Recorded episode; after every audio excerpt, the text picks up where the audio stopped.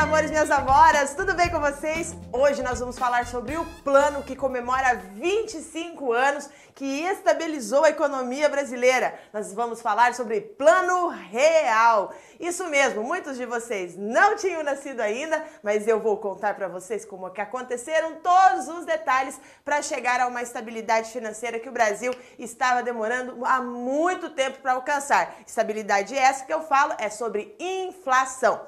Beleza, pessoal? Então vamos lá e olha só essa notinha aqui. Essa notinha de um real, provavelmente você hoje, dependendo da sua idade, você nunca pegou uma nota de um real na mão, né? Hoje quase não circulam, mas nós não temos mais em circulação a nota de um real. Ela é uma raridade, mas lá nos anos 90 ela valia muita coisa. Afinal de contas, estamos falando de um momento em que um real valia um dólar. Olha que sensacional! Tempos maravilhosos. Imagina você hoje com o seu dinheiro, né? Ganhando ali né, em reais, mas o seu real valendo dólar. Aí seria uma facerice absoluta, né, gente? Mas enfim, vamos lá então. O que qual é a nossa primeira análise desta manhã, né? O que foi o plano real e como ele controlou a hiperinflação? Essa é a nossa primeira pergunta. Vou respondê-la para vocês agora, né? A gente vai mostrar aqui uma série de ações realizadas para que a gente conseguisse, para que o Brasil, os economistas da época, conseguissem controlar a hiperinflação. E aqui na tela eu coloco então para vocês né, a imagem desse real que começou então a circular no dia primeiro, opa, no dia 1 de julho de 1994. Então, oficialmente, essa é a data que começaram a circular as cédulas e moedas de real no Brasil. Este dia que era uma sexta-feira, já para começar o final de semana bombando, né? E o presidente da República era o Tupete, exatamente, o Itamar Franco, o presidente pão de queijo brasileiro, né? Ele que resgatou os valores do Fusquinha no Brasil ali na década de 90. E o ministro da Fazenda à época era Rubens Recupero, ele inclusive foi embaixador uh, do Brasil lá nos Estados Unidos, também no período do do Fernando Collor. E aqui nesse momento ele era o ministro da Fazenda. O Fernando Henrique Cardoso, porque isso você deve tomar muito cuidado lá nas suas provas, porque o Fernando Henrique Cardoso ele tem um papel um pouco diferente. Apesar da gente sempre associar o Fernando Henrique com o Plano Real, lembre-se que o presidente do Plano Real não foi ele, era o Itamar Franco, tá? Itamar Franco foi o presidente do Plano Real.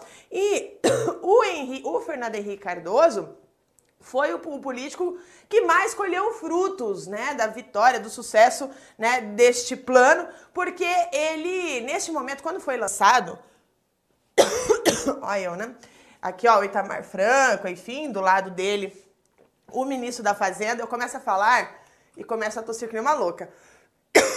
Mas vai dar certo, tá? Bom, aqui ao lado dele, então, mostrando, né, o Itamar Franco aqui, o, o, o ministro da Fazenda, Rubens Recupero, aqui ao lado, mostrando as notas. E o Fernando Henrique Cardoso, como eu falei, ele colheu os planos porque ele colheu os frutos porque ele deixou o comando do, ministro, do Ministério da Fazenda que se e se preparou para a campanha presidencial quando o real foi lançado. Na verdade, ele fez muita. Eu acho que ele, ele acho não, certamente, ele utilizou muito é, o valor do sucesso do plano real para a sua candidatura e para toda a sua campanha, tanto é que desencadeou, inclusive, né, o Fernando Henrique tornou-se o, o presidente do Brasil à época, né? Agora, interessante que na capa dos três maiores jornais do Brasil à época, é, circulava, a, a, a, só para contextualizá-los, tá?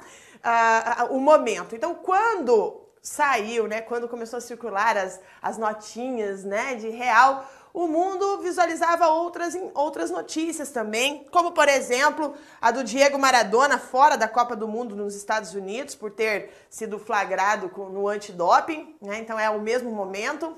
Se você tem menos de 30 anos, certamente você não lembra disso, sabe isso por conta das aulas de história. Se você tem mais de 30 anos, né, aí você consegue acompanhar e vai lembrar, vai ter aqui um momento nostalgia em vários momentos da nossa aula hoje, que hoje é uma aula de história praticamente, né? Mas por que, que eu tô trazendo essa aula para você? Principalmente para quem vai fazer provas de Enem, né? Provas que têm conhecimentos gerais na sua, né? É, os editais que têm conhecimentos gerais e a prova do Enem de 2019 esse aqui é um tema bastante importante, então essa, essa aula é para você. Tá? Bom, mas vamos lá então. Então, o mundo estava dividido, é, as notícias, perdão, estava dividido entre outras notícias do mundo. Havia também nos jornais instruções para que as pessoas aprendessem a converter os preços, que não foi uma coisa fácil, porque nós andávamos com muito dinheiro, né? O, tudo, era, é, tudo era em milhões, né? E, e, de repente nós temos notas pequenas, notas de 1, um, né? notas de 5, notas de 10 e 50. Uma nota de 50 reais valia muita coisa, você já vai ver como que valia bastante coisa mesmo, né? Então o valor em cruzeiros reais, à época, é, deveria ser dividido por 2.750 para chegar então o preço em reais, tá? Esse era o valor então que deveria ser é, dividido, né? O número correspondia à cotação da a véspera da URV, a véspera, né, da URV, que é a unidade real de valor, que era uma moeda, uma moeda virtual criada na fase pré-real para, é, para evitar a transmissão da inflação. Mas isso eu vou explicar para você a, ao longo da nossa aula. Mas assim, nós saímos de uma moeda super inflacionada, fizemos uma transição. Essa transição, então nós utilizávamos o URV, que era uma forma de fazer a conversão do valor da moeda no dia,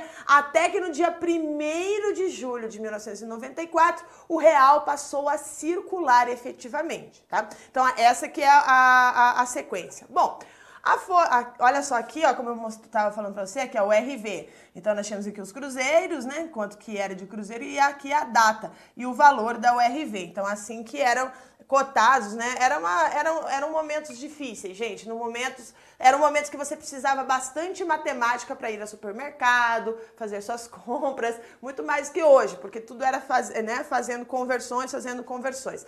Mas os jornais da época, como por exemplo aqui o Estado de São Paulo, né? O Estadão que a gente, nós chamamos hoje, as, que é, anunciava que as agências bancárias de todo o país se preparavam para colocar 6 bilhões de reais, olha lá, 6 bilhões em dinheiro físico em circulação. Então aqui aqui a, o Estadão, também a Folha de São Paulo, né, é, mostrava como eu falei para vocês, olha que é a questão do doping, né? Mas mostrava, alertava para o fato de os preços em cruzeiro terem disparado na véspera do lançamento da nova moeda. Então, olha lá, real começa a circular, preços disparam na virada da moeda. Então, essas são as notícias da época. E o jornal O Globo, né, relatava aqui, nós temos as capas, né, do, do caderno, enfim, da, do, de todo que, daquele primeiro dia de julho de 1994, ele relatava que no último dia do, do cruzeiro, os bancos ficaram lotados de clientes que queriam evitar os, que, é, os preços em reais. Então, na nova moeda, era a face mais visível de mais um plano de estabilização da economia lançado pelo governo, né? Porque até o plano real, o governo já tinha lançado, ó, 10 anos, né? Em 10 anos, o governo já tinha lançado seis planos. E esses, todos esses planos, eles foram fracassados. Então, apesar de que hoje é muito fácil é, lembrar do momento do real e saber que ele deu certo, né? Mas à época as pessoas não confiavam tanto assim no real, né? Então, é, a população, ela estava muito descrente da real efetividade do plano real, né? do plano real, enfim, e dessa tentativa do presidente Tamar Franco de combater a inflação. Nós lembramos sempre muito do José Sarney, né? Quando você estuda, quando você está lá nas suas aulas de história, você lembra do, prof... do presidente José Sarney uh, falando então sobre os planos, né? Sobre os planos. É econômicos para conter a inflação. Tanto é, gente, que o Brasil na década de 80, a nossa história, ela é muito positiva na questão política, ela é muito positiva no ponto cultural, mas no plano econômico, a década de 80 no Brasil, ela é chamada, ela é apelidada de década perdida. Olha o tamanho, olha o grau do negócio, né? Então, por conta disso, nós temos realmente aqui uma situação bastante complexa, né, da é, da, da, situação da, do Brasil nesse, neste momento de desconfiança. Então, por conta disso, né? Bom, olha só o que disse o Itamar Franco em, no dia 30 de junho de 1994, num pronunciamento, né? É, sei que agora eu interpreto o sentimento de confiança da maioria dos brasileiros, de esperança, poucas vezes, tão próxima de se realizar. Essa aliança deve ser a principal motivação para que o governo continue realmente empenhado no êxito do Plano Real. Porque essa confiança é o que está mobilizando o cidadão que deseja o sucesso do plano. Eu não tenho nenhuma dúvida de que eles são a maioria. Veja, é, percebam essa necessidade de enfatizar a palavra, né? Confiança, confiança, confiança. Por quê? Porque as pessoas realmente não confiavam nos planos, porque os planos anteriores para conter a, a, a, hiperinflação vinha corroendo o salário das, dos brasileiros, opa, né? Então, aí salário dos brasileiros, né, principalmente dos mais pobres, né? O mais pobre acaba sempre sendo mais atingido, que não tinham, por, por, por exemplo, não tinham poupança para se proteger da desvalorização da moeda, enfim, e isso causou várias distorções na economia brasileira, né? E como eu falei, o Plano Real ele era o sexto, ele foi o sexto, o sexto grande plano econômico do Brasil em 10 anos para a estabilização é, da moeda desde o fim do regime militar, tá? Então nós temos aqui é, desde ali é, da, da metade da década de 80 ali então nesses 10 anos que eu acabei de falar para vocês,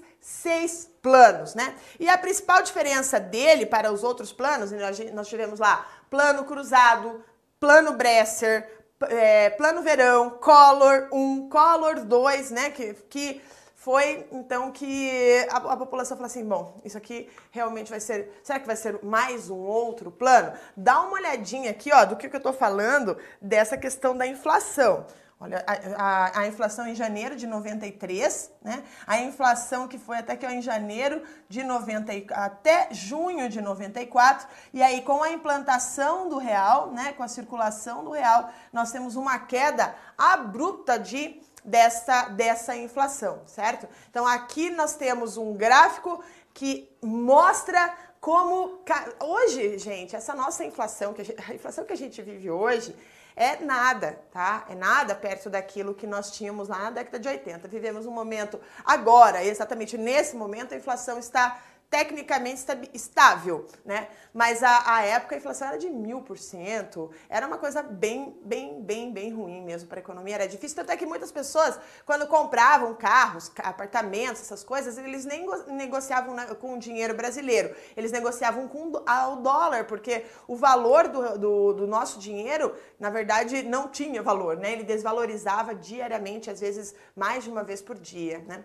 Bom, é, quando a inflação passa a ser um problema no Brasil. Você já se perguntou isso? Porque todo brasileiro já ouviu falar em inflação, né? Não tem um brasileiro que não fale sobre inflação, que não saiba sobre inflação, porque é, é um problema que nos acompanha por muito tempo, né? Então, quando que ele passa a ser um problema? Bom, só para vocês terem uma ideia, entre 1980 a 1982, a inflação no Brasil ficava na casa dos 100% ao ano. Tá? Isso significa que, a, que as coisas, em média, dobravam de preço a cada 12 meses. Né? Então, mas os índices que hoje parecem absurdos, era só o início do problema que estava por vir. Então, por exemplo, aquele Deixa eu pensar aqui. Aquele pastel que você compra lá na esquina por cinco reais, tá? Final do ano estaria valendo, né? Você teria que dispensar 10 reais. Não era reais ainda, só para a gente utilizar a moeda de hoje para você entender o que, que isso significa. Então, em um processo de, de explosão de preços, a inflação em 12 meses no, no Brasil chegou a ser 6.800% no início de 1990. Galera, 6 mil. Hoje a gente fala da Venezuela, né? Quando nós olhamos para a Venezuela, falou assim: nossa, eles estão vivendo uma inflação louca, eles não conseguem controlar o dinheiro. Gente, o Brasil, tá? Entre 1965 até 1985, 85, não estou falando nem aqui com esses valores aqui somada à nossa inflação, tá? Ela fica, ela tem um número tão grande que ela só perde para a crise que teve lá na Alemanha com o marco alemão no período de crise, lá de crise de 29, na década de 30. Só o, re... o Brasil não perde, nenhum outro país conseguiu ter uma inflação tão grande como o Brasil, exceto a Alemanha nos, na crise de 30 tá? Então vejam o grau de problemas que nós temos aqui. Então aqui, essa data que eu estou mostrando para vocês é entre o fim do governo Sarney, tá? O, o, governo Sarney que é um governo de transição, né? Até então o governo Collor, Fernando Collor de Mello. Então isso significa que os produtos custavam, tá? Quando você para traduzir, né?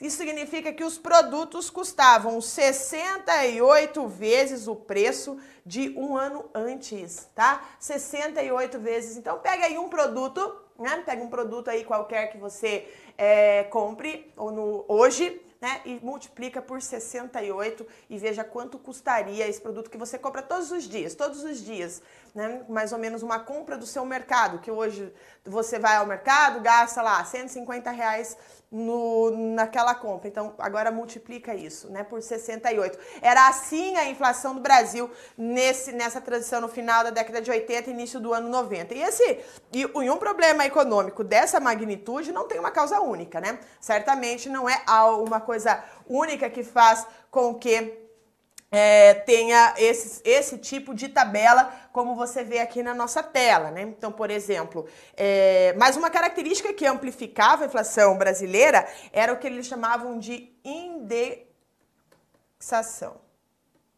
O que, que, é isso? Né? Como os preços subiam com frequência, adotou-se a correção monetária. Tá? Então, olha só, tá, né? enfim, inflação alta, tem que fazer indexação. Então, o que, que eles fazem? A correção monetária. Né? Assim, os tributos, salários e outros pagamentos da economia eram sempre reajustados de acordo com a inflação do período. Então, a ideia era repor o valor real daquele gasto. Então, isso era um dos problemas que fazia com que a inflação só crescesse. E só, só que isso você vai falar assim, ah, não, tudo bem, tem que corrigir mesmo, né, professora? Só que isso vira uma bola de neve, tá? E o país começou a ficar é, ficou, acabou sofrendo o que nós chamamos de inflação inercial. O que significa isso? Né? Olha só aqui na tela. É o processo automático de realimentação de preços. É provocado pelos mecanismos de indexação formal e informal, onde as taxas de inflação anteriores são sempre repassadas aos, pro, aos preços correntes. Então, como já sabiam que os preços todos iam subir, cada agente econômico subia seu preço para se proteger das perdas. Então, quanto mais as pessoas aumentavam os preços, maior era a correção, mais a inflação subia e o dinheiro perdia o, o valor cada vez mais rápido. Né? Então, é, é, aquela corrida. Não, eu já sei que vou perder, aumento aqui, aumento aqui, porque vai. E, e assim, olha, e como a inflação era tão alta e os preços também ficavam congelados muitas vezes, o que, que, o que, que os produtores faziam? Eles paravam de produzir. Parando de produzir, o, o, produto deles ficava escasso no mercado, fazendo com que aquele valor é, aumentasse, o valor do produto aumentasse ainda mais. Eu lembro, e isso era uma coisa muito engraçada para mim, porque eu era muito criança, tá? Mas assim, quando meu pai recebia o salário dele, Uh, minha, mãe tinha, minha mãe pegava o salário dele no mesmo dia. Não dava para esperar chegar à noite, ó, a mulher, né? Ó, oh, olha aqui, ó, né? Tá aqui. Uh, uh, o dinheiro, vai lá, organiza as nossas contas da casa, porque essa era a função da minha mãe quando nós éramos crianças, né? Ela cuidava da gente, cuidava da casa, cuidava das contas. E ela então Só que ela não podia esperar a noite. Meu pai recebia pela manhã, minha mãe já buscava o dinheiro e ela tinha que rapidamente pagar as contas e fazer a compra do supermercado. E parecia, sério, parecia uma uma, uma maratona, porque era tinha que fazer o rancho que eles falavam, a compra do mês, era eu e meu irmão, eu era maior, então eu tinha eu sempre levava o primeiro carrinho e já ia para fila. E a gente saía com um, dois carrinhos, né, porque tinha que comprar tudo, tudo que tinha, porque talvez no, no próximo mês não teria óleo, não teria sabonete, não teria uma série de coisas. Então se comprava várias coisas, tudo que tinha em promoção, enfim, as coisas básicas tinha que comprar né? E eu achava o máximo, porque aquela, naquela compra tinha iogurte, porque era a única vez no mês que eu, que eu teria iogurte, né? Então tinha iogurte, eu ficava muito feliz nessas compras, mas porque eu não tinha nem noção do porquê que isso fazia aquele tipo de compra. Porque hoje em dia, as, como a inflação é mais controlada, as pessoas compram, fazem a compra da semana, muitos vão comprar diariamente, né? Ah, hoje eu vou passar no mercado, o que, que eu quero comer? Quero comer isso, isso, isso, ah, então vou passar no mercado e vou comprar tal coisa. Então hoje, por conta dessa mudança da economia, nós temos costumes, nós temos uma cultura de compra diferente, mas naquela época o negócio era fazer o rancho mesmo, efetivamente, tá? Bom, é, a inflação, ela é, era uma consequência, uh, era uma, desculpa, a inflação ela era uma consequência, mas as causas, tá? Então, inflação é consequência. As causas, elas eram estruturais. Então, isso que eu quero que vocês entendam: causas estruturais. Porque havia um descontrole dos gastos do governo de uma forma incrível, tá? Um descontrole incrível. Para você ter uma ideia, antes da Constituição de 1988, nem todos os gastos da União precisavam do aval do Congresso Nacional. Então hoje precisa, ah, vamos gastar tanto? Ah, tem, o Congresso Nacional vai lá, vota e fala, beleza, pode ir, né? Então havia pouco controle sobre a concessão de crédito nos bancos públicos e tudo mais. E um mecanismo que ficou conhecido nessa época era chamado conta única, que era uma operação em que o Banco do Brasil, tá? É, o, perdão, aqui é o Banco Central, né? Mas que o Banco do Brasil é, tinha acesso aos recursos direto do banco do banco central. Então, os bancos públicos, os estaduais, os federais, eles concediam empréstimos a empresários e governos com recursos que vinham direto do banco central que é o órgão responsável por imprimir dinheiro. Então, além disso, o país tinha uma economia extremamente fechada, né? Então tinha dificuldades para importar produtos que faltavam, tanto é que quando o Collor, o Collor entrou e ele entrou com a proposta neoliberal, aquela coisa toda, ele falou: "Ah, o Brasil não tem carro, o Brasil tem carroça". Porque comparado à tecnologia que nós tínhamos aqui no Brasil, de carros e o que já tinha no mundo, nós estávamos muito atrasados. Tá? Então, o Brasil ele não tinha competitividade, a gente não conseguia importar produtos, né? E também o fato, a nossa, e também era difícil de entrar produtos de fora, porque a nossa moeda ela perdia dinheiro, ela perdia valor diariamente. Tá? Bom, a nossa próxima pergunta é o seguinte, né? O que o plano real tem de diferente das tentativas anteriores, né? Então, o Brasil teve pelo menos é, cinco grandes planos né, de combate à inflação, o plano, o plano real é o sexto. Então, como eu falei, nós tivemos o plano cruzado em 1986, o plano Bresser em 1987, o plano Verão em 1989 e o plano Collor 1 em 90 e o plano Collor 2 em 91, até que acontecesse então a adoção do real em julho de 94. Presta atenção porque isso já foi várias vezes questão de prova. Tá? Então, todos esses planos, o que foi esse plano, enfim, né? Então, assim, diferentemente do real, os planos do Sarney, que esses três primeiros aqui, ó, são os planos do Sarney, eles combatiam o sintoma e não a doença, né? Segundo, as, a, isso aqui é uma palavra do próprio ex-presidente, porque eles eram baseados principalmente no congelamento de preços. Congelamento de preços. Então, o mais importante foi o cruzado, né, o plano cruzado, uh, que em 1986 o governo federal estabeleceu o preço de uma série de produtos e chamou a população a fiscalizar o cumprimento da tabela. Eram as fiscais do Sarney. Gente, minha mãe foi uma fiscal do Sarney. Porque ela colocou, porque ele estabeleceu um preço, então arroz tanto, feijão tanto, dananã. Se alguma instituição, instituição não, se algum mercado, alguma, sei lá, né, uma loja vendesse algo fora da tabela do Sarney, do congelamento de preço, tinha um disque denúncia lá que denunciava, ó, tal lugar tá vendendo arroz por mais um nanã na tabela, tá? Então essa foi as fiscais do Sarney, as famosas fiscais do Sarney. E a inflação caiu sim é, drasticamente entre fevereiro de 86 e 1987. O índice do, de preços ao consumidor do IBGE passou, olha só, o IBGE passou essa informação aqui, vou passar para vocês, tá? Passou de 245% ao ano para 70% ao ano. Olha só a redução aqui. Né? Então, nós temos, sim, né, um índice de preços bem controlado. Mas o sucesso político do plano então, possibilitou, na visão do presidente Sarney, uma popularidade necessária para a convocação de uma constituinte fizeram essa constituinte, mas a partir de 87 a inflação voltou a acelerar, dessa vez com muito mais forças, força, e aí foi que entra, que entrou o plano Bresser, né? E o plano Verão que tiveram quase nenhum impacto. Então, na verdade, aquele controle de inflação foi para poder chamar essa nova constituinte efetivamente. E o Collor, ele veio com um plano, deixa eu apagar aqui, ele veio com um plano bem mais violento, tá? Porque no seu segundo dia de governo, gente, eu lembro desse dia como se fosse hoje, de verdade. Em seu segundo dia de governo, o primeiro presidente eleito depois do regime militar, ele bloqueou a caderneta de poupança, impedindo que as pessoas sacassem seus recursos, né? E aqui ó, o Globo anunciando, Collor bloqueia o dinheiro, enfim, né? Então a ideia era tirar o dinheiro de circulação e reduzir drasticamente a demanda por produtos, porque se as pessoas não tem dinheiro para gastar, também reduz a demanda, reduzindo a demanda, que aí é aquela, aquele lance né, da oferta e da procura. Assim, foi, uma, seria uma forma artificial de controlar a inflação. Mas essa medida ela é, abalou muito a popularidade do Collor, ele que foi eleito com bastante popularidade, enfim, ele sempre estava aparecendo. É que na época não tinha Instagram, essas coisas, né? Mas se tivesse, ele estaria lá também. Mas ele fazia suas corridas matinais, andava de jet ski, né? Ele era mais novão, porque o Brasil sempre teve presidente mais velho, assim, então ele era mais novão. Então a galera se acompanhava bastante o Collor, enfim, né? E, enfim, mas ele perdeu bastante popularidade com isso e seria impedido menos de três anos depois, com a inflação já lá nas alturas. A, a questão do impeachment, né, ou, ou, ou impedido, é uma questão de discussão, mas isso não é o nosso momento agora, né? Uh, para a gente conversar sobre o, esse impeachment do, do, do Collor. Mas, mas, enfim, né?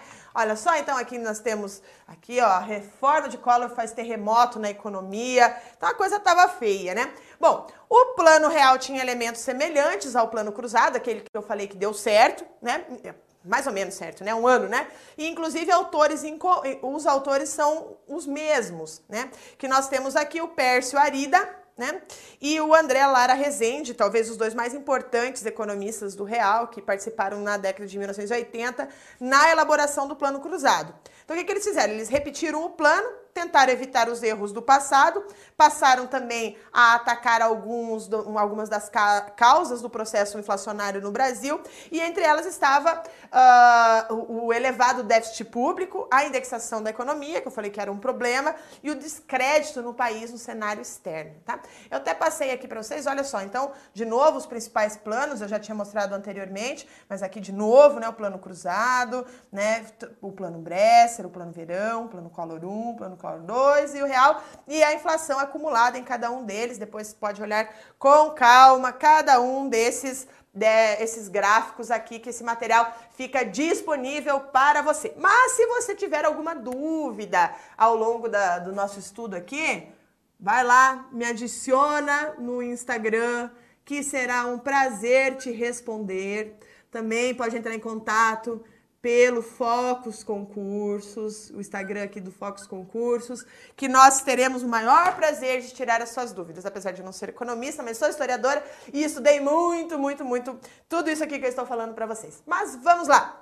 Então, a nossa próxima pergunta é: como o real conseguiu controlar a inflação, porque o plano real ele era um plano é, ambicioso, mas ele era baseado em alguns pilares, né? Então, antes de congelar os preços dessa nova moeda, os economistas responsáveis, que é esse aqui que eu mostrei para vocês na tela, né, por, por sua implementação, cuidaram também das causas. Lembra que eu falei, olha, antes eles atacavam o problema, mas não atacavam as causas. E a, e a grande, é, a, o que ele teve de acerto foi atacar as causas, que foi uma, inclusive, uma das principais preocupações era o quê? O controle das contas públicas. Falei, ah, gente, a gente precisa diminuir as contas públicas, estamos gastando muito, né? Então, a Constituição de 1988, ela já tinha é, mudado né, o processo de aprovação do orçamento da União, esse que vocês conhecem hoje, né, que é a conta única lá do Banco Central e o Banco do Brasil também já havia sido extinta e as condições melhores do que na década de 80, né? Porque havia ainda assim problemas é, de endividamentos com os governos estaduais, que foram sendo atacados dentro desse Todo, dentro de todo esse contexto que eu falo para vocês, né? Então, o arroxo nas contas públicas da União veio antes do plano tá? Então, quem, quem começou com medidas neoliberais, por exemplo, no Brasil, foi o Collor, né? Então já começaram antes mesmo, né? Já nós já tivemos uma redução drástica no nosso déficit. Outra preocupação foi o quadro internacional, né? Que, assim, é, já que uma desvalorização da nova moeda frente ao dólar, né, poderia trazer de novo a inflação. Isso era uma, um problema sério, né? Mas aí também o cenário era melhor, porque o Brasil já havia dado, olha só, vou até mostrar aqui a, a capa da revista Veja, já havia dado um calote na dívida externa em 1987, né? E tinha conseguido renegociar pagamentos no início dos anos 90. Então nós fizemos lá moratória, enfim, né? E aí nós tínhamos é, menos dificuldades para atrair dólares, né? por conta desse reajuste né, uh, que nós fizemos dentro da nossa economia. E a moeda americana né, tinha, tinha um papel essencial na construção do plano real, porque essa moeda aqui é uma moeda é a moeda mais segura do mundo, né? Ela foi usada como âncora. Então a indexação deve, eh, deixaria de ser é, feita pela inflação e passaria a ser ao dólar. Então o governo decidiu que um real valeria um dólar, mas um simples decreto ou um projeto de lei não era suficiente para garantir isso, né? Seria ótimo. Você já pensou se hoje né, o Bolsonaro chegasse e falasse assim, galera, Hoje, a partir de hoje, um real vale um dólar. Seria sensacional, todo mundo ia ficar feliz. Mas não é assim que funciona, né? Então era preciso ter bastante dólares, né, para oferecer a todos que quisessem, e para isso o país tinha que ter reservas. E para ter reservas para atrair essa moeda, moeda estrangeira, o instrumento foi o quê? Taxas de juros. Né? Então o Brasil pagava uma, uma taxa de juro atrativa para incentivar que investidores trouxessem o dinheiro deles aqui e investissem o dinheiro deles aqui. Né? Então, essa, essa foi a grande sacada. É por isso que nós conseguimos fazer a, a equiparação ali. Né? Então, garantido que o real teria o valor do dólar, né, e que o governo não imprimiria dinheiro para cobrir o seu déficit, que era o caso lá do Banco Central com o Banco do Brasil. Ah, tá faltando dinheiro. Igual criança, né? Mãe, quero tal coisa, mas a mãe não tem dinheiro. Ah, mas faz cheque. Ou, ah, mas passa o cartão. Ah, mas saca no banco. Não é assim, tem que ter dinheiro, né? Tem que ter dinheiro no banco. Então, quando o, governo brasileiro não tinha dinheiro, ele ia fazer o quê? Ele imprimia dinheiro. Então, agora já não se fazia mais isso, tá? O Banco Central estava afastado, estava separado dos demais bancos. Então, era hora de travar a inflação antes de lançar a nova moeda. Então, eles fizeram tudo isso antes de lançar o real. E aí, o mecanismo era parecido com o, o, o plano cruzado, né? Que foi feito em duas etapas, com a criação de uma moeda virtual, que era o RV, né, Unidade Real de Valor. Tá? Então, até coloco aqui para né, que o URV foi o grande diferencial, porque ela foi uma moeda de transição utilizada no Brasil entre março e junho de 1994, que atuou exclusivamente como uma unidade de conta. Então, ela era indexada ao dólar americano, enquanto o meio de pagamento em circulação, o Cruzeiro Real, perdia seu valor por conta da inflação. Esse era o nome da nossa moeda, tá? Cruzeiro Real. Então, a URV, para explicar, ela não existia no mundo real, nunca esteve em circulação, mas ela aparecia numa tabela que ah, fazia correção do valor do cruzeiro, né? E ela entrou em vigor no dia 1 de março de 1994. Então não confundam as datas, tá? 1 de março de 1994, o RV. 1 de julho de 1994, aí sim a moeda efetivamente, né? A moeda de, de do real de valor mesmo, né? Perdão, moeda, o, o, real. Bom, a tabela deixava a inflação sim subir em cruzeiros, deixava, e servia de parâmetro para que todo mundo aumentasse juntos os seus preços. Tá? Não era assim, aqui eu vou aumentar porque eu já sei que vai desvalorizar, não podia fazer isso, né? Então, com a, a, a URV, o governo ele sistematizou a inflação, os reajustes pararam de ser feitos na base da, das expectativas de cada agente econômico, como eu falei, né? E a cada dia a URV valia mais cruzeiros. Tá? Cada dia ela valia mais cruzeiros. Mas na cabeça das pessoas, ela era um valor fixo, ela era um valor confiável. Isso só para as pessoas começarem a se habituar com essa ideia, né? Mas quem se desvalorizava era a velha moeda, não a ORV. A ORV era uma moeda fixa.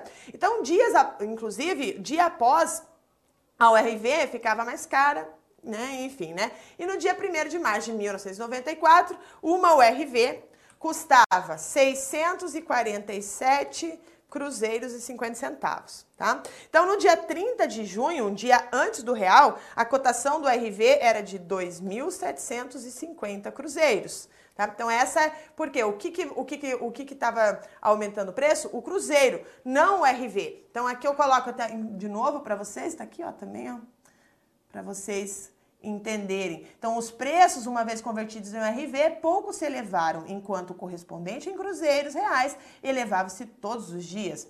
Esperava-se que os agentes econômicos aprendessem a não ajustar os preços com base na inflação passada.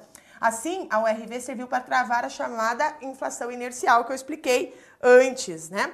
É, em julho de 1994, todos os preços em URV foram convertidos na nova moeda, o real. Uma URV valia um real e um URV e a URV ela foi extinta. Então, no dia seguinte, 2.750 cruzeiros, como vocês viram aqui, né? Cruzeiros novos, valor de uma URV, passou a ser trocado por um real. Olha que lindo!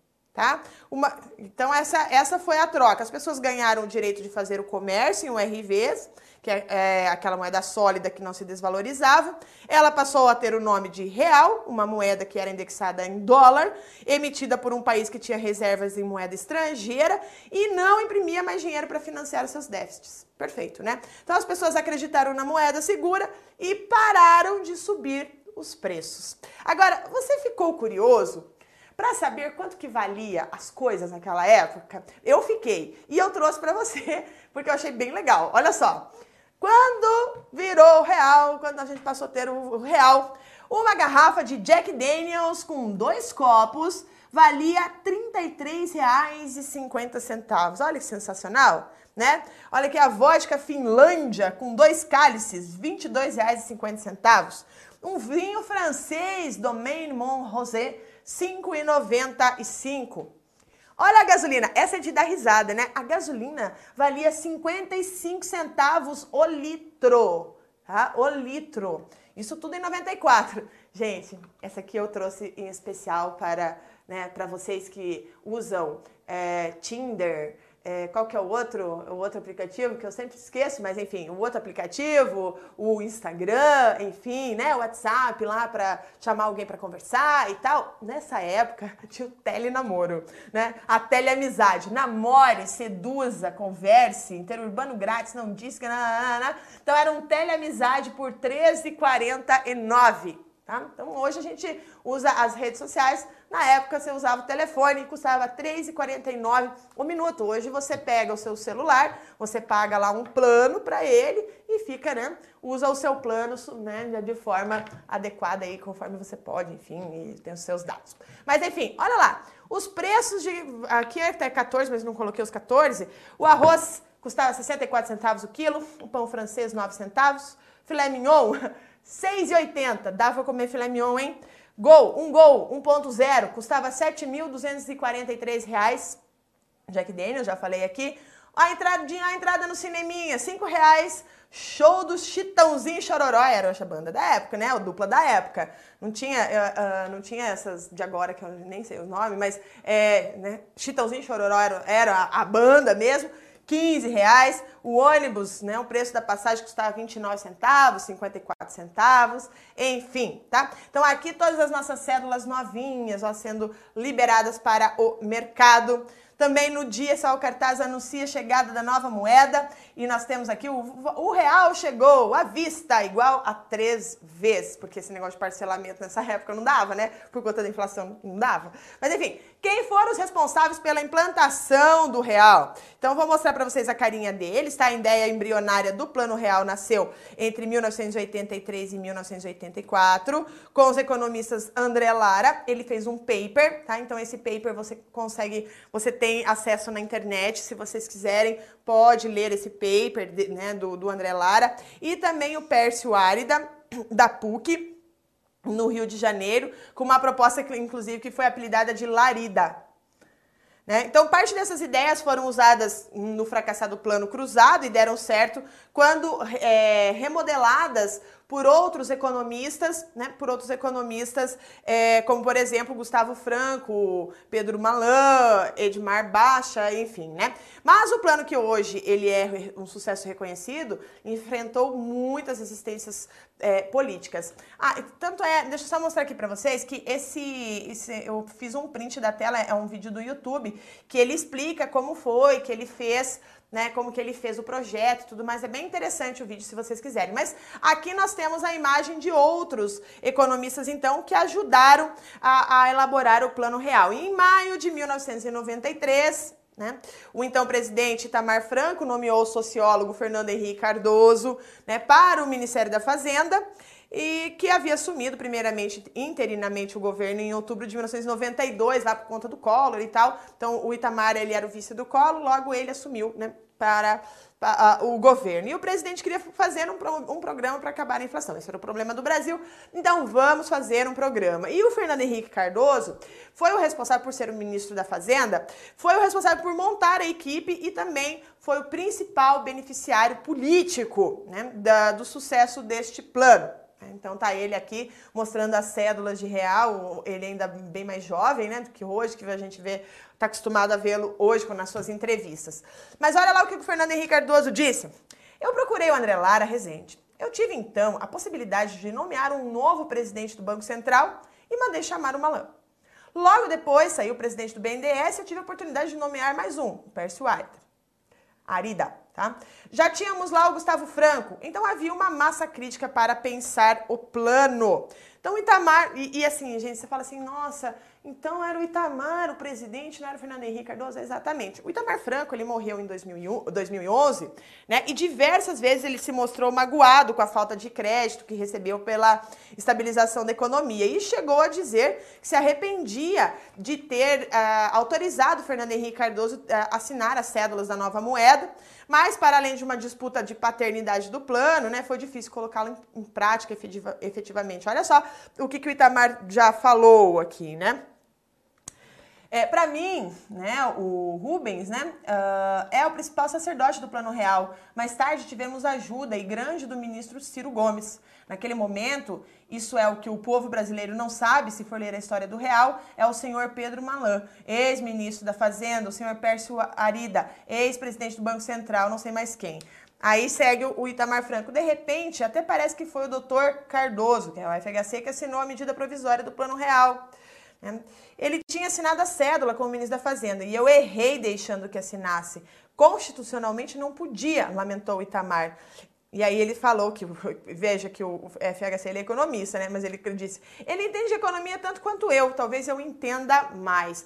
Então o plano do Itamar, né? Uh, o FHC, dos economistas do governo, enfrentava grandes resistências, como eu falei, que envolviam um ajuste nas contas públicas, que nunca é gostoso, né? Com aumento de impostos e corte de gastos. Né? Então aqui nós temos uma, uma, um cenário que normalmente não é muito legal politicamente falando, né? E além de outras medidas impopulares, é, tiveram também a redução de créditos nos setores da economia. E dentro do próprio plano, a, é, que enfrentava críticas, enfim, tinha lá o, o tinha é, questão de, de, de, discussão do salário mínimo, cálculo do salário mínimo e tudo mais. A medida provisória uh, do RV foi assinada por Itamar Franco em fevereiro de 94, mas ela foi aprovada pelo Congresso Nacional só dois meses depois. E a época né, estava na oposição sempre, né, tinha lá o PT e o PDT de Leonel Brizola, que é o que está aqui na imagem, que consideravam as medidas prejudiciais para os trabalhadores, tá? Então, olha só, o, o, o, o Lula, na época, ele era presidente do PT, né, ele falou: ó, se não há clima para uma greve geral agora, haverá quando os trabalhadores perceberem que estão perdendo com o plano? O programa faz parte de um conjunto de medidas do FMI, dos credores internacionais, com o objetivo de estabilizar a moeda. Só é honestamente impossível fazer um plano econômico em que os salários controlados e os preços ficam livres. Aí você vai falar assim, tá? E aí, professora, qual foram os, os efeitos colaterais do plano real, né? Então, o plano real ele foi um sucesso absoluto no, no, no, combate da inflação, mas as medidas de, de correção foram graves, né? Tiveram impacto na economia brasileira, porque para conter uma, um, um, mal pior, né? Vamos colocar assim, um mal maior, o plano ele era composto de várias medidas recessivas. Então, um aperto monetário, um desestímulo ao consumo né, um aumento de impostos, com corte de investimentos públicos, tudo isso aconteceu nesse momento que foram combinados com juros altos para atrair os investimentos, para atrair o dólar, né? Lembra do, do, da questão da atração do dólar? E nesse cenário, o poder de compra do trabalhador efetivamente diminuiu né, assim, seguidamente de, devido à desvalorização da moeda, enfim, que foi mantido em patamares bem baixos.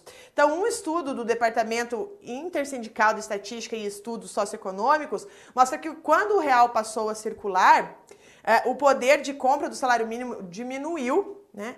E uh, nos anos seguintes esteve no patamar mais baixo, um período de 25 anos. Até fui buscar aqui, né? Uh, nós temos aqui o salário mínimo médio em valores de, em reais e como ele foi né, sendo alterado aqui em reais, né? Claro que isso aqui é uma é uma, um, uma transformação, né, uma conversão, mas nós temos aqui de 86 e olha aqui então a partir do real como diminuiu o salário mínimo. Né? Tanto é também que nós temos o desemprego também aumentou, como tem essa reportagem aqui do Estadão, o desemprego na Grande São Paulo quase triplicou na década de 90. Então, a taxa anual medida pelo PNAD, Pesquisa Nacional de Amostra de Domicílios, que estava perto de 6% ao ano no início da década, passou a subir depois de 1995 e ficou perto de, de 10% a taxa de desemprego, mas é o que é menos do que nós temos hoje, né? Então, como consequência do Plano Real, vieram várias reformas implantadas pelo novo presidente, e a ideia era diminuir a participação do Estado na economia brasileira. Tá? Então vamos dizer, ó, beleza,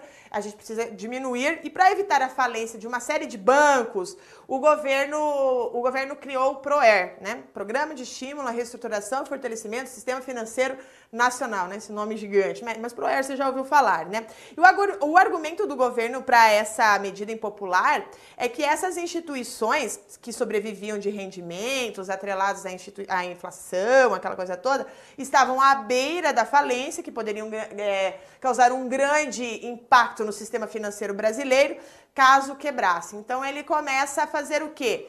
Ele começa a fazer as privatizações, tá? Então aqui é o aumento do desemprego, como eu mostrei, e aí começa, né? A privatização do setor elétrico, do setor de telecomunicações, depois foi vendida também a Vale do Rio Doce, a Companhia de Siderurgia Nacional, né? E nós tivemos então uma série de protestos na época por conta disso. Aqui é, foi bastante complexo essa fase. E aí o plano real teve que mudar, né? Depois de um primeiro mandato do FHC com sucesso com o Plano Real, ele consegue se reeleger na esperança de poder governar com mais folga, né? Poder voltar a fazer os investimentos públicos, reduzir o emprego, né? Perdão, reduzir o desemprego, porque essa, esse primeiro mandato foi tudo questão de ajuste de casa, né?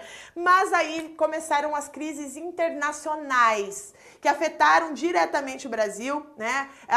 Uma crise na Ásia e uma crise na Rússia frustraram os planos e eles atingiram essa crise, ela atingiu todos os países emergentes, tá? Na busca de um mercado internacional pelo dólar e tudo mais, os países é, que estavam em desenvolvimento foram atingidos em cheio. Então, o Brasil foi um desses países que passou a ser visto como países mais arriscados diante de uma crise internacional daquele tamanho. Então, e assim, o que, que acontece? É, é uma tendência que em momentos de turbulência, né, os investidores eles tiram o dinheiro dos lugares que são considerados arriscados, né? E eles preferem, e aí as moedas dos países emergentes não eram naquele momento uma boa ideia. Então, esse foi um grande problema. Nós começamos então essa desvalorização.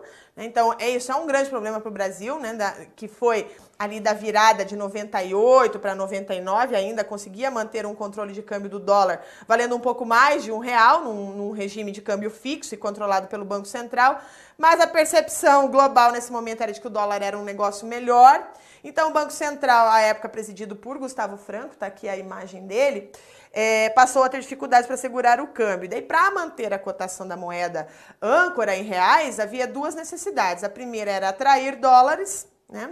Uh, para manter as reservas e por isso o Banco Central fez o quê? Subiu, subiu, subiram os juros, né? E a taxa chegou a superar 40% em alguns momentos, e mesmo assim não foi o suficiente. A segunda necessidade era manter a taxa de câmbio, é, além do, né, da taxa de câmbio, que todo mundo tivesse reais, que quisesse trocar, tivesse de fato acesso a esses dólares. Então tinha que ter dólares em reserva, e isso era, e isso era feito vendendo essas reservas. Né? Então, por conta disso, acabou tendo uma pressão sobre a. De, tipo, ó, a gente vai ter que desvalorizar o real. Não vai ter jeito, né? Então, aquilo que você vê aqui, né? O quanto comprava um, um, uma nota de 100 reais e 97 aqui, é a questão dessa desvalorização, né? O Banco Central ele começou a agir pesadamente, oferecendo dólares a preço definido, mas com as reservas internacionais não eram grandes, né? O mercado acreditava que a política não ia durar muito tempo, o que né, tornava a troca de reais por dólares um negócio com um enorme potencial de lucro. E aí, baseados nessa desconfiança, os investidores correram para trocar reais por dólares pelo preço fixado. Né? Então aqui nós temos a cotação né, desse preço fixado. A expectativa era de que quando acabassem as reservas do Banco Central, né, uh, o que, que ele faria? Né? Ele, ele iria liberar a cotação para flutuar né, livremente. Né? E assim, quem comprou o dólar, por exemplo, a um, do, a um real e vinte centavos, poderia vender em pouco tempo por muito mais. Então ele comprou com preço fixo, mas depois ele iria flutuar. Então, em 1999 né? Uh, depois de vender quase todas essas reservas internacionais tentando controlar o valor do dólar, o Banco Central teve que desistir do regime de câmbio fixo. Né? Então, o que, que nós tivemos aqui? Os dólares que o mercado comprou por R$ 1,20 em janeiro de 1999 puderam ser trocados por quase R$ reais em fevereiro. Então, a recuperação das reservas internacionais levou ainda pelo menos cinco anos, tá? Foram cinco anos ali. E a liberação do câmbio foi uma mudança profunda na política, que nós chamamos da, da política macroeconômica planejada pelo Plano Real. Por quê? Deixa eu achar aqui, né? Porque o, é, a partir dali, o governo ele adotou o chamado tripé macroeconômico, tá? Deixa eu só escrever errado aqui. É o tripé macroeconômico. É, seria bem interessante se a gente pudesse conversar aqui sobre o que, que é macroeconomia, enfim, mas nós não temos esse tempo viável, né? Nós ele não está nos possibilitando. Mas assim, ó, o tripé macroeconômico ele é baseado em uma política de câmbio flutuante, de metas fiscais e de metas de inflação.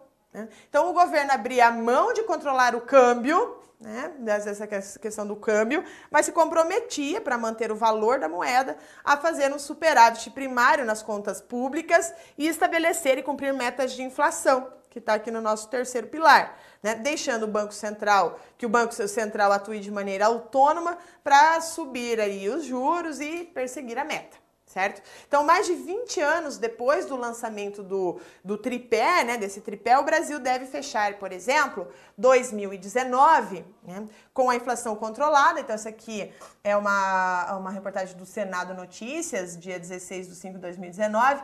Presidente do Banco Central garante inflação sob controle, apesar de alta recente. Tá? Além disso, 2019, o que, que nós temos? Com o dólar perto de R$ reais, o Banco Central diz que busca a forma mais eficiente de intervenção cambial é o seu dever. Então nós temos hoje um câmbio flutuando livremente, não está mais fixado, né, como foi no passado. Mas nós estamos também no nosso sexto déficit primário consecutivo, como, diz, como está aqui na página da Câmara dos Deputados. Olha só, país poderá ter déficit fiscal pelo sexto ano consecutivo. Projeção de dívida ponta alta. Uma reportagem aqui do dia 19 de 12 de 2018. Então, o que, que a gente observa aqui? Né? Para resumir aqui as nossas, a nossa aula até agora. Você vai falar assim, meu Deus, professora, quanta informação, socorro, eu vou ter que assistir essa aula um milhão de vezes. E talvez tenha mesmo que assistir mais, não um milhão, né? Mas algumas vezes. Eu falo para vocês de vez em quando fazerem uns mapas mentais, que é uma forma mais tranquila de fazer, de estudar. Para mim, aí esses dias eu falei isso, aí alguém escreveu assim: eu não gosto de estudar com mapas mentais. Tá bom, não tem problema, tá? É só uma sugestão, né? O professor às vezes sugere coisas para os alunos de uma forma para simplificar o estudo, mas eu sei. Mas por que, que eu falo isso? Porque você, tem, você precisa raciocinar sobre tudo que você estudou. Mas aqui eu trouxe um esqueminha sobre os 25 anos do Plano Real, Brasil antes e depois. Então a gente vai resumir aqui, fazendo a leitura desse esqueminha. Olha lá. Antes do real, a inflação descontrolada na década anterior, ou seja, na década de 80. Tinha perda de noção do valor das coisas, todos contra, todos tentando se defender da inflação, então aquele aumento de preço diário que eu falei para vocês. Sistema financeiro e setor público se beneficiavam com a inflação. Gente, o que é, teve gente ganhando dinheiro nessa época não foi foi brincadeira não, mas só gente com grana, né, que ganhava dinheiro nessa época. Aumento de desigualdade social, população mais carente, sem proteção financeira, contra o aumento dos preços. Né? Então, é, as práticas que acabaram com a chegada do Plano Real, né? remarcação frenética de preços, você já deve ter visto isso na internet, a galera assim, ó, porque hoje a gente passa o código de barras, mas eles tinham um, um precinho assim, sabe, que eles ficavam colocando, e daí um em cima do outro, um em cima do outro. Às vezes tinha uns negócios, umas montoeirazinhas assim, ó, de preço em cima do, do, do, dos pacotes. Enfim, né? Troca frequente de moeda brasileira e ampla indexação formal e informal.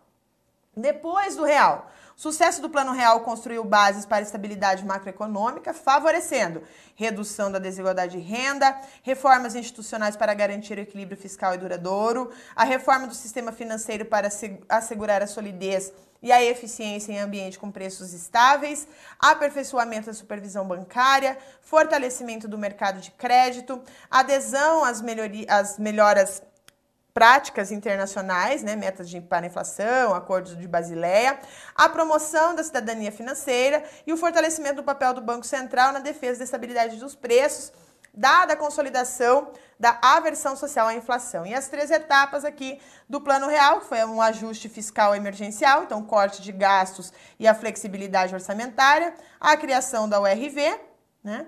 E aí depois então o real, que era a nova moeda. Tá? Então assim se deu, assim nasceu o real. Mas você quer saber o que as pessoas falaram sobre isso? Então eu vou mostrar para vocês, é bem gostoso também. Aí aqui o professor de história fica assim, né? Ah, meu Deus, que legal, né? Você saber o que aconteceu no passado, ver hoje, conseguir fazer umas comparações até do que as pessoas pensavam. Mas olha lá. Fernando Henrique Cardoso, então ministro da Fazenda, lançando a URV no programa Silvio Santos, tá? Silvio Santos, aqui aquele que tem a mesma cara desde sempre, e desde quando era criança ele já era bastante velho, mas enfim. De acordo com a nossa programação, certamente, na pior das hipóteses, no segundo semestre a inflação acaba. Quando nós criarmos o real, ela acaba. Por que não faz já? Porque a população tem que participar, tem que entender que se acostumar é, e que se acostumar a calcular. Né? Então, Fernando Henrique, olha lá o Itamar Franco. O grande ministro do Plano Real chama-se Rubens Recupero. E em seguida Ciro Gomes. E depois houve o Paulo Haddad, Eliseu Rezende. O plano não é só de um ministro. E é preciso lembrar que o Plano Real foi assinado pelo presidente da República, não por uma ordem técnica. A parte política foi garantida pelo presidente da República, que você já sabe que ele ficou magoado, né? Que quem ganhou os créditos foi o FHC. Ciro Gomes, o ministro da Fazenda no segundo semestre de 1994, porque lembra-se que o FHC saiu para disputar as eleições presidenciais. Então, olha lá. Concretamente, nós fizemos os carros irem à frente dos bois.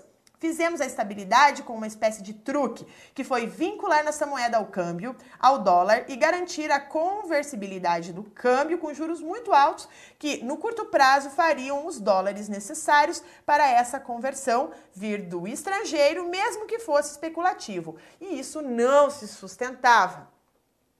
O Luiz Inácio Lula da Silva Então, presidente do PT entrevista em 1997, ou seja, o Plano Real já funcionando, tudo certo, e aí ele diz: o presidente Fernando Henrique Cardoso confunde até agora o Plano Real com um plano econômico. Tem que fazer mudanças na economia desse país e ele não está tendo coragem de fazer essas medidas. Por exemplo, ele sabe que tem que mudar a política cambial, rever a política de juros e rever a política industrial para que possamos voltar a gerar empregos. Ele falou, ah, não. Então, ele falou, ó, tem diferença entre uma coisa e outra aqui. Olha o Roberto Campos, economista, que escreveu um artigo em 1995. O Plano Real foi uma transformação cultural, um sucesso político e um avanço econômico que ainda tem de se provar sustentável.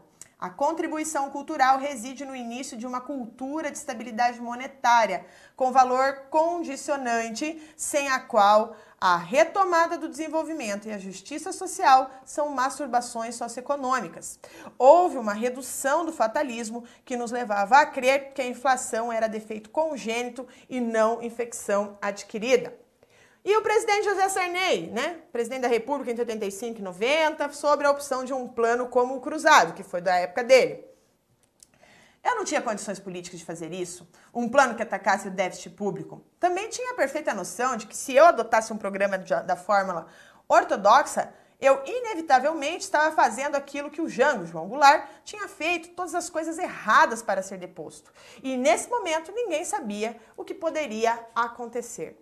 Tá vendo como é muito difícil analisar tudo isso aqui, como é difícil, como são várias, sempre são muitas opiniões ligadas, voltadas para algo tão complexo como foi a inflação no Brasil, como é a economia do Brasil. Você entendeu? E eu espero você na próxima segunda-feira. Um grande beijo e até mais!